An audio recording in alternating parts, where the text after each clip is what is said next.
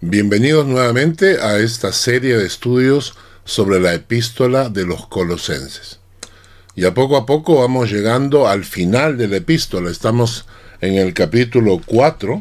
El día de hoy vamos a estudiar desde el versículo 10 y ojalá terminemos hasta el 14. Y luego ya quedan solamente cuatro versículos más para terminar la epístola. En total, hasta el día de hoy, eh, considerando el estudio del día de hoy, hemos tenido 39 estudios. 39 estudios de 45 minutos cada uno sobre la epístola a los colosenses. Probablemente este y quizás dos más. Entonces vamos a tener eh, más o menos 40 a 41 estudios de la epístola a los colosenses. Yo sé que esto significa un estudio muy profundo de la palabra, pero podríamos hacerlo más rápido y sin embargo yo no me sentiría satisfecho de haber compartido con ustedes la palabra en profundidad. Así que les invito a los que tengan hambre por la palabra de Dios a entrar a, nuestro, a nuestra página del YouTube o del Facebook y estudiar la epístola de los colosenses con disciplina, con responsabilidad, profundamente, para conocer la palabra de Dios como debe ser conocida. Si me permiten, vamos a invocar el nombre de Dios para que este estudio llegue a nuestros corazones y no solamente a nuestra mente. Padre, gracias la oportunidad de compartir tu palabra y estudiar de ella. Te pido, Señor, que tú nos dirijas el día de hoy en este estudio que vamos a empezar. Glorifícate tú y glorifica tu nombre. En Cristo Jesús. Amén. Empezamos leyendo el capítulo 4 desde el versículo 7 hasta el versículo 14. Colosenses capítulo 4 versículos 7 en adelante. ¿Ya lo tienen? Colosenses capítulo 4, versículo 7. Todo lo que a mí se refiere, os lo hará saber Tíquico, amado hermano y fiel ministro y consiervo en el Señor, el cual he enviado a vosotros para esto mismo, para que conozca lo que a vosotros se refiere y conforte vuestros corazones. La semana pasada hablamos de Tíquico, que Pablo lo considera su hermano, que Pablo considera un amado hermano, Pablo lo considera un fiel ministro, un siervo fiel. Pablo lo considera su consiervo, es decir, alguien que trabajaba lado a lado. Y Pablo, al mencionar que él iba a consolar los corazones de los colosenses, nos está diciendo que él te, tenía un ministerio de consolación. Versículo 9 nos habla de otro amigo de Pablo, con Onésimo, amado y fiel hermano, que es uno de vosotros.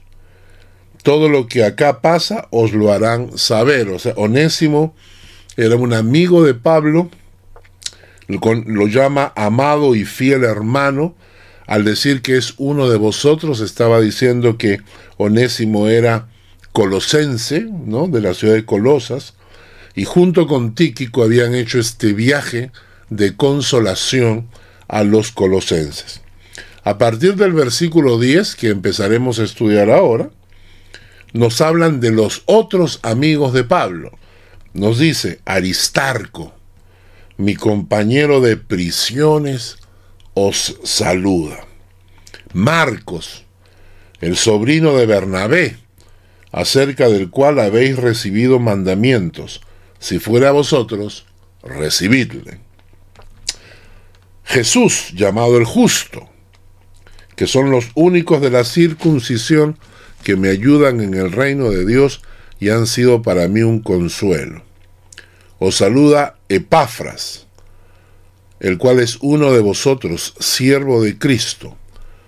Y en el versículo 14 dice, y os saluda Lucas, el médico amado, y demás. En total, en la porción desde el versículo 7 hasta el versículo 14, eh, Pablo va a mencionar a ocho personajes. Ocho personajes. Tíquico, Onésimo, Aristarco, Marcos, Jesús llamado el justo, Epafras, Lucas y demás. Y en realidad lo que Pablo está haciendo una lista de sus amigos. Está hablando de aquellos amigos que lo acompañaban en sus viajes misioneros. Está hablando de sus amigos que compartían con él prisiones. Todos queremos tener amigos que nos acompañen en las buenas y en las malas. Así que el día de hoy empezamos con el versículo 10. Perdón. En el versículo 10 empezamos a hablar de Aristarco, dice. Mi compañero de prisiones os saluda. Aristarco. Este nombre es interesante porque este nombre significa el mejor gobernante o el mejor líder. Y su primera aparición de Aristarco aparece en Hechos de los Apóstoles en el capítulo 19, el versículo 29.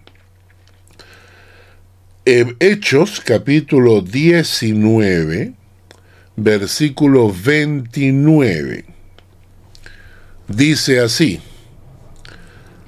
y la ciudad se llenó de confusión y a una se lanzaron al teatro, arrebatando a Gallo y a Aristarco, macedonios, compañeros de Pablo. Interesante porque acá se menciona que Aristarco era compañero de Pablo, ¿no? Era compañero de Parco y dice que era macedonio, o sea, pertenecía, había nacido en la, en la región de Macedonia. Ahora, esto es interesante porque Pablo está en, en, la ciudad de Éfeso y estaban predicando, ¿no? Y estaban evangelizando. Y la gente de Éfeso era muy idólatra. Y la gente de Éfeso tenía su gran diosa Diana de los Efesios. Cuando él comienzan a predicar el Evangelio, y, comienza a causarse una revolución social, espiritual, religiosa, porque el Evangelio ataca directamente todo tipo de idolatría. La idolatría es una de las prácticas más comunes e históricas de la humanidad. La idolatría es la mejor manera de distorsionar la fe y enfocar la fe de la gente lejos de Dios en algún objeto o en algún ser imaginario. desde ya, desde el principio, cuando el pueblo de Israel fue rescatado, ellos se van al, desierto y en el desierto eh, Moisés sube al monte para recibir las tablas de la ley se demora 40 días, eran un mes, un mes y una semana, un poco más. Y entonces el pueblo abajo siente que algo le puede haber pasado a Moisés. De repente se murió, de repente le vino un infarto, quién sabe qué. Y entonces, ¿qué hace la gente? La gente habla con Aarón, con el hermano de Moisés, para que les haga un Dios. Les haga un Dios y ellos juntan sus piezas de oro, sus aretes, sus anillos, todo lo que ellos llevaban de oro, lo funden y entonces Aarón construye un becerro, un becerro de oro. Y uno dice, pero esto es idolatría al máximo. Claro que sí, es un insulto. Es un insulto a Dios, todo tipo de idolatría, porque imagínense que en lugar de un becerro, y que es un animal, es un simple animal que come pasto. No es que el becerro sea algo eh, santo o místico, no, el becerro, el becerro es un animal, como cualquier otro. Entonces, Aarón pudo haber construido también una cucaracha, ¿no? Un lagarto, ¿no? Y entonces le dice al pueblo, Israel, he ahí tus dioses. Imagínense el insulto que significa para Dios que alguien agarre a un vil animal, un animal cualquiera, y le diga a la gente, así se parece, así es tu Dios, este es tu Dios. La idolatría es un insulto directamente contra Dios. Pero la idolatría no solamente se trata de construir imágenes de animales, sino de construir cualquier otra cosa que distraiga tu atención de Dios. Dios dijo, amarás al Señor tu Dios con todo tu corazón, con toda tu alma y con toda tu mente y con todas tus fuerzas. Dios dijo, Jehová vuestro Dios, Jehová uno es. Y Jehová dijo, no te harás imagen, ni ninguna semejanza, ni arriba en el cielo, ni abajo en la tierra, ni te arrodillarás, ni te inclinarás ante ellas. A través de la historia los hombres han construido todo el tiempo diferentes manifestaciones idolátricas.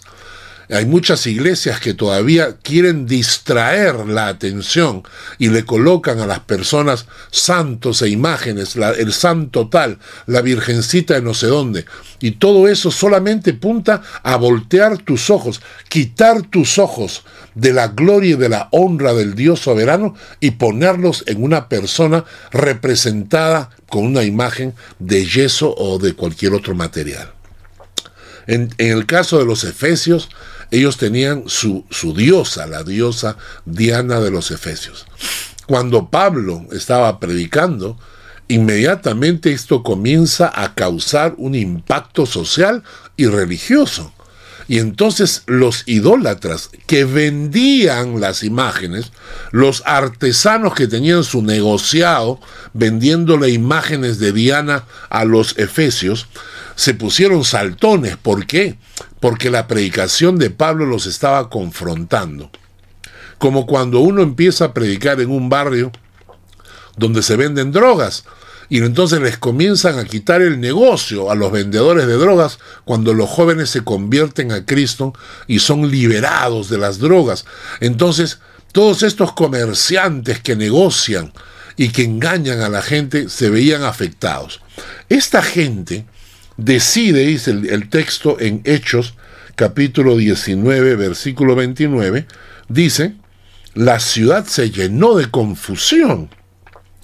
Y a unas, o sea, todos juntos se lanzaron al teatro, claro, motivados por este, por estos eh, eh, artesanos, digámosle así, ¿no? Eh, entonces agarra, ¿y qué fue? Arrebatando a Gallo, que era otro amigo de Pablo, y Aristarco, compañeros de Pablo. Y los van a agarrar y los van a maltratar realmente y duramente, ¿no? Entonces, ya aquí nos estamos dando cuenta no solamente de los amigos que tenía Pablo, que sufrían con él, inclusive las prisiones, sino que además el Evangelio causa un efecto en la sociedad. Y en aquellas ciudades donde hay idolatría, donde hay paganismo, donde hay brujería, donde hay chamanería, cuando llega el Evangelio llega la luz. Y entonces esto no le gusta a la gente. Por eso es que toda esta gente se opone al Evangelio. Y cada vez que vayas a un lugar a predicar el Evangelio vas a encontrar oposición, porque la gente sabe que se les acaba el negocio de la idolatría, de la chamanería, del engaño, de, la, de la burla de la fe de la gente, porque se aprovechan de la fe de la gente. En Hechos capítulo 20, el versículo 3 y 4, nos sigue hablando de, de Aristarco. Dice Hechos capítulo 20, versículos 3 y 4. Dice, después de haber estado allí tres meses, y siéndole puestas acechanzas por los judíos para cuando se embarcase para Siria, tomó la decisión de volver por Macedonia, está hablando de Pablo, y le acompañaron hasta Asia, Sópater de Berea, Aristarco, segundo de Tesalónica, Gallo de Derbe, Timoteo, y de Asia Tíquico y Trófimo. Tíquico lo hablamos la semana pasada. Acá hay dos personajes, Tíquico y Aristarco, que seguían viajando con Pablo en sus viajes misioneros. Ellos no solamente estaban dispuestos a sufrir el martirio que sufrieron en Éfeso, cuando casi los matan, esa turba de idólatras casi los mata, a Pablo y a sus amigos, sino que además ellos continuaban este viaje misionero consagrados a la predicación y a la extensión del reino de Dios. Hoy en día la fe de muchísima gente se ha estancado y nos hemos olvidado que tenemos esta misión de ir por el mundo predicando el Evangelio, que debería predicarle a mis vecinos. Ahora tenemos muchas veces miedo, hasta vergüenza, de hablar del Señor. Aristarco, el amigo de Pablo, no era uno de estos. Y en Hechos capítulo 27, el versículo 2, Hechos 27, versículo 2, siguen hablándonos acerca de eh, Aristarco y dice, Hechos 27, versículo 2, embarcándonos en una nave adramitena que iba a tocar los puertos de Asia, zarpamos, estando con nosotros Aristarco, macedonio de Tesalónica. Entonces ahora sabemos que, Aristarco era macedonio, de la región de Macedonia y de la ciudad de Tesalónica. O sea, Aristarco era tesalonicense.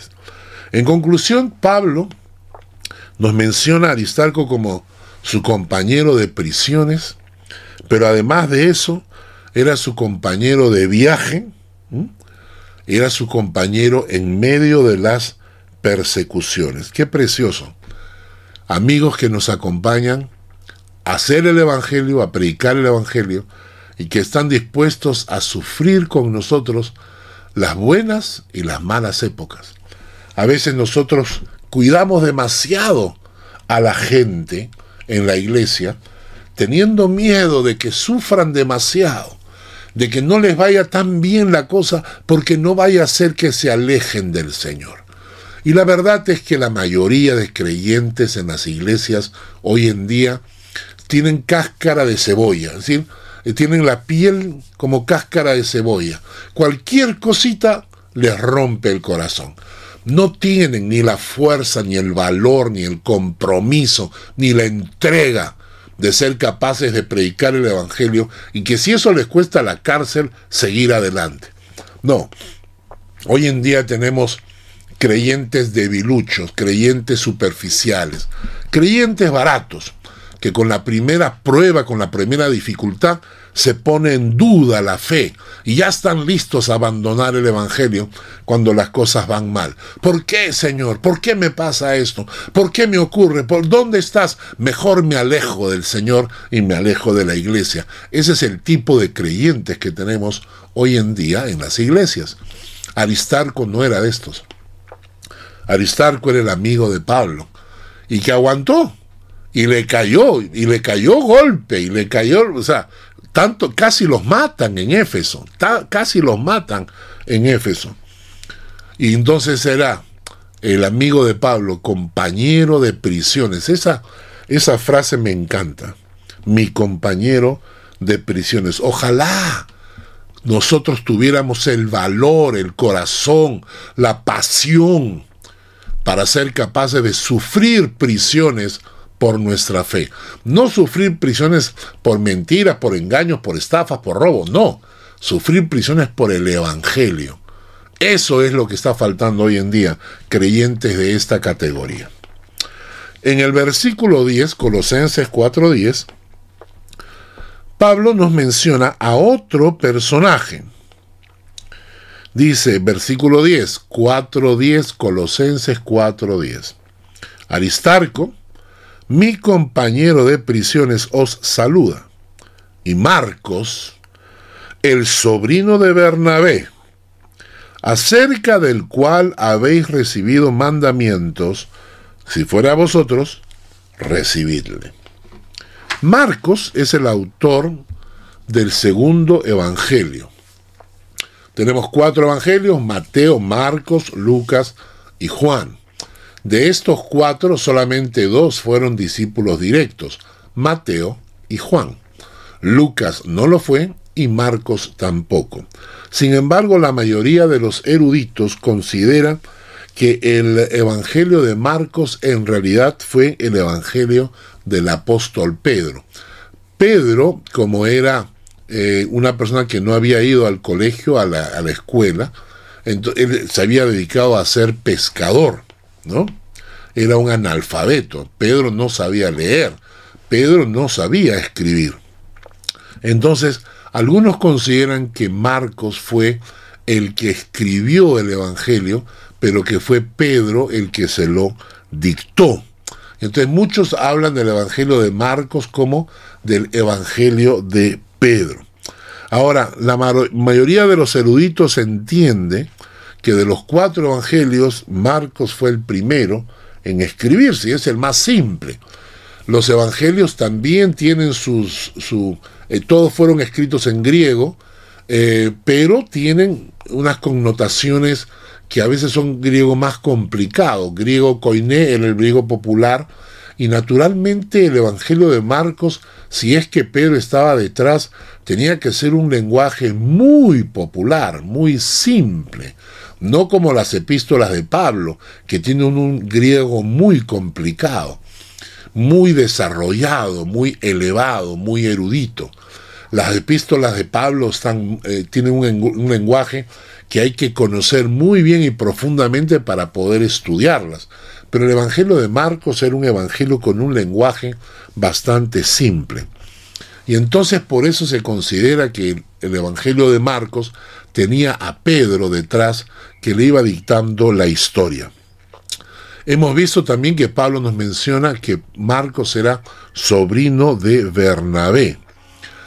¿De dónde aparece Marcos? Algunos consideran que Marcos en su Evangelio, en el capítulo 14, el versículo 51 y 52, nos dice, cuando Jesús estaba en el huerto del Getsemaní y vinieron a tomarle preso, cuando los discípulos salen huyendo porque los soldados de los sacerdotes venían con espadas y con palos para hacerles daño, esperando cierto tipo de oposición, dice el texto de Marcos que literalmente en el Marcos 14, versículos 51 al 52, dice, cierto joven le seguía, cubierto el cuerpo con una sábana, y le prendieron, mas él dejando la sábana huyó desnudo. Recuerden que la última cena ocurre en la casa de Marcos.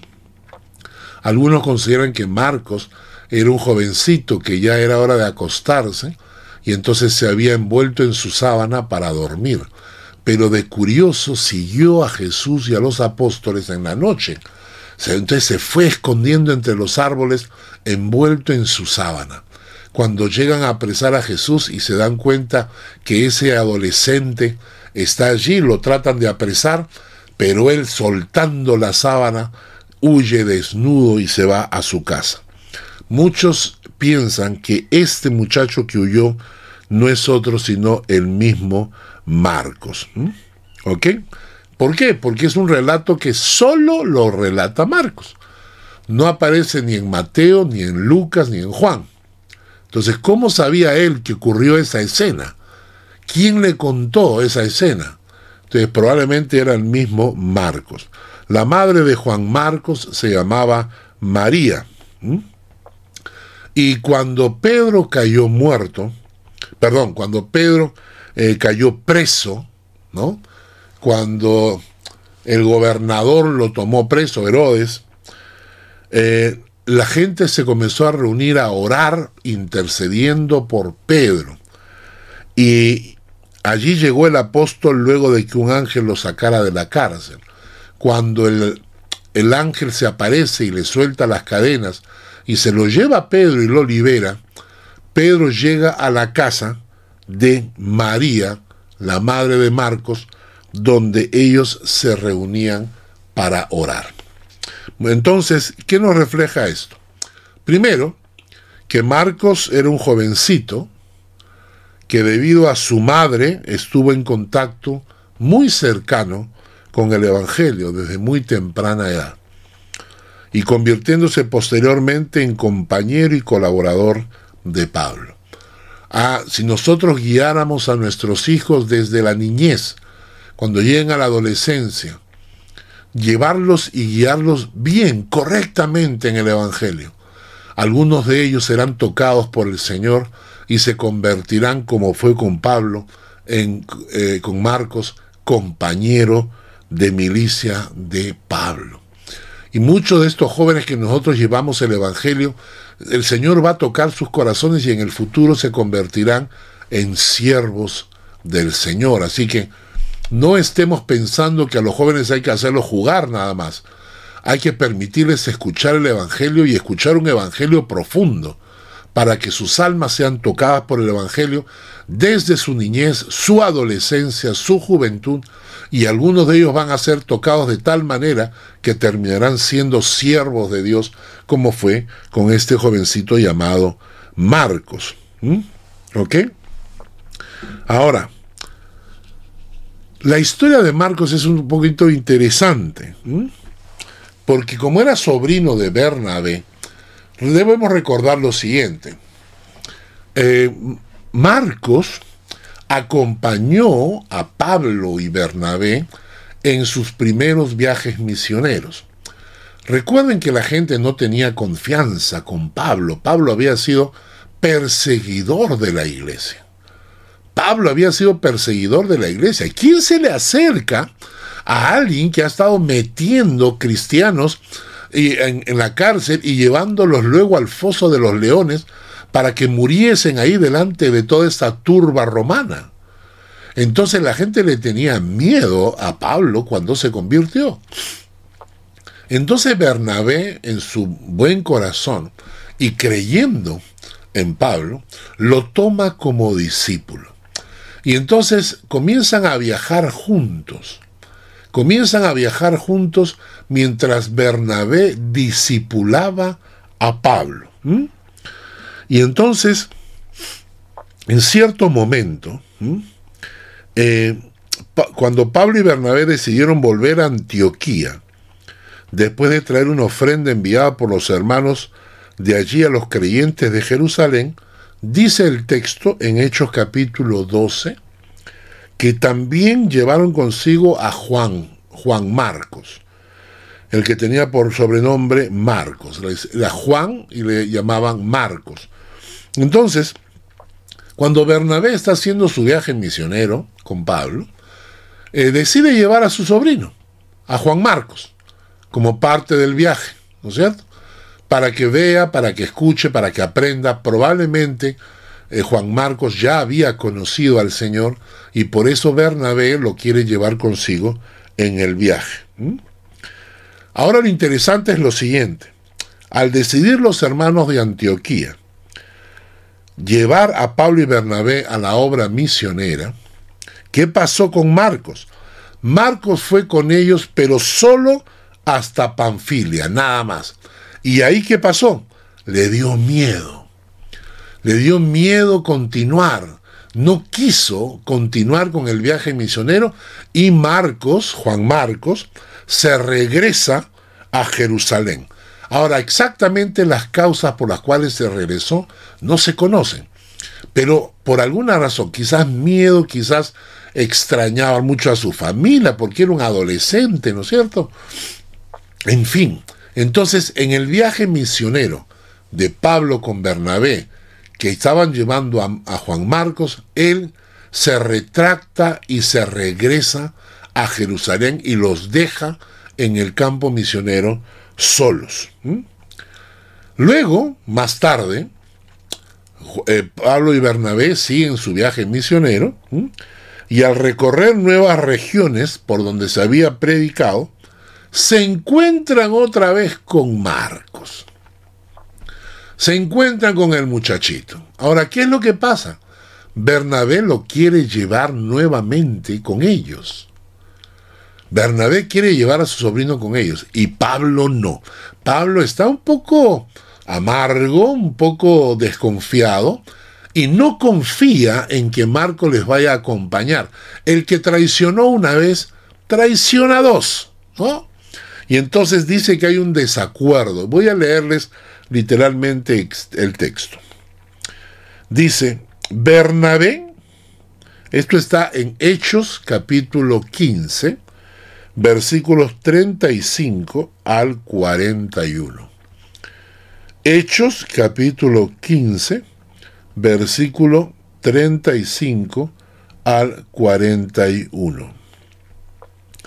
Dice, Bernabé quería que llevasen consigo a Juan, el que tiene por sobrenombre Marcos. Pero Pablo no quiso. De modo que se separaron. Bernabé tomó a Marcos y navegó a Chipre, y Pablo, escogiendo a Silas, salió y tomó su propio rumbo. Esta es la historia triste de la separación de dos grandes compañeros de milicia, de Pablo y Bernabé. El motivo, Juan Marcos. Bernabé pensaba que Juan Marcos tenía una posibilidad de ser instruido en las cosas de Dios. Sí, cierto, los había traicionado, es verdad, los había dejado solos, se había cobardado, dejó el campo misionero, se regresó a Jerusalén, es cierto. Pero Bernabé, que tuvo la misma visión hacia Pablo, cuando nadie confiaba en Pablo, Bernabé confió en él. Y entonces Bernabé, creyendo en Pablo, lo tomó como discípulo. Y Pablo termina siendo el gran hombre de Dios que todos conocemos. Pero Pablo no. Pablo tenía otro carácter. Y Pablo vio en Marcos a este muchacho que había abandonado el campo misionero y él consideraba que Marcos ya no era digno. Y entonces discuten Bernabé, porque Marcos era su sobrino, discuten Bernabé con Pablo y no se ponen de acuerdo. Y por último, Bernabé y Pablo se separan y Bernabé toma su propio camino, tomando a su sobrino Marcos ahora como discípulo, y Pablo toma a Silas y luego va a tomar a Timoteo y a otros más y va a hacer sus propios viajes misioneros separado de Bernabé. Y esto nos habla del carácter de Pablo. O sea, Pablo era un gran conocedor de la palabra de Dios y todo, pero en este caso no tuvo mucha misericordia, era muy radical Pablo. A veces nosotros somos también radicales para condenar a la gente de la iglesia. Jóvenes, personas que han cometido errores en la iglesia y que nosotros los ponemos en el paredor para que los disparemos y los matemos de una vez, porque no soportamos la idea de que alguien en la iglesia comete un error. Y aquel que cometió un error queda manchado para siempre. Y esto es muy común. En la iglesia alguien que comete un error queda manchado para siempre. Alguien ha dicho que la iglesia es el único ejército que mata a sus enfermos. En lugar de cuidar de ellos, matamos a nuestros enfermos. Bernabé decidió cuidar de Marcos. Joven, temeroso, inseguro, pero Bernabé vio en él el potencial. Al final vamos a tener el Evangelio de Marcos. ¿ah? El Evangelio de Marcos. Pero es más, hay un texto que quiero que leamos juntos. En segunda de Timoteo, capítulo 4, versículo 11. Segunda de Timoteo, capítulo 4, versículo 11.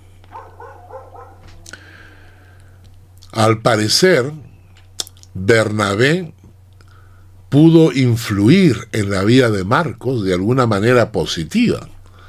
Realmente al final Marcos fue discipulado por Bernabé y miren lo que escribe Pablo en la carta a Timoteo, en su segunda carta de Timoteo, capítulo 4, versículo 11, le, le escribe a Timoteo y le dice, toma a Marcos y tráele contigo porque me es útil para el ministerio. El joven que se había cobardado, que había huido, y que Pablo no quiso que los acompañara en, en su viaje misionero con Bernabé, ahora se ha convertido en alguien útil para el ministerio. Trae a Marcos y tráele contigo porque me es útil para el ministerio. Nosotros también podemos tomar de la mano a personas que quizás han cometido algunos errores, pero que no por eso debemos desechar, que debemos darles la oportunidad de disipularlos, de cuidarlos, de guiarlos, de alimentarlos en la palabra, para que no, eh, para que podamos rescatarlos y puedan convertirse como ese jovencito llamado Marcos en el escritor del Evangelio. Ahora, aparentemente la gente se había enterado de, de, que Marcos pues había abandonado en el viaje misionero y algunos no querían ya recibirlo, como Pablo, que no quería que los acompañara, entonces no querían recibirlo, no querían recibirlo. Y entonces Pablo ahora va a escribir en Colosenses, va a escribir en el versículo 10, Aristarco, mi compañero de prisiones, os saludan, y Marcos, el sobrino de Bernabé, acerca del cual habéis recibido mandamientos, si fuere a vosotros, recibidle. Entonces, ¿qué es lo que está diciendo Pablo? Que parece indicar que las iglesias conocían la historia de Marcos, que había abandonado a Bernabé, a Pablo en Panfilia, y esto malogró la imagen de Marcos. Y aunque su corazón había cambiado por el discipulado de Bernabé, las iglesias le seguían manteniendo recelo. Entonces Pablo les va a dar a las iglesias un mandamiento. Pablo les da un mandamiento a la iglesia. Si fuera a vosotros, recibidle. Entonces Pablo le dice a la iglesia, un mandamiento le estoy dando. Si llega Marcos, Marcos, recíbanlo. No lo traten con descortesía, no los traten con lejanía.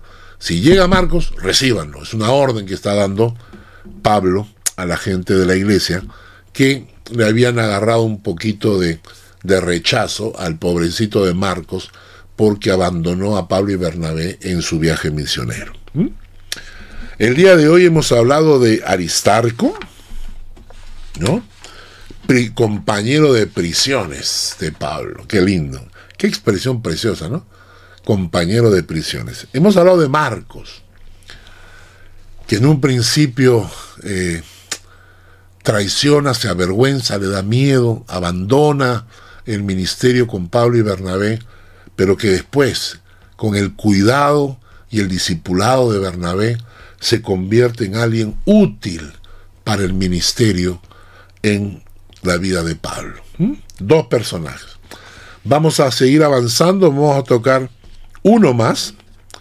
Jesús dice, llamado el justo, ¿no? En el versículo 11 de Colosenses capítulo 4, versículo 11, dice, Jesús, llamado el justo, que son los únicos de la circuncisión que me ayudan en el reino de Dios, y han sido para mí un consuelo. Aquí hay varias cosas interesantes.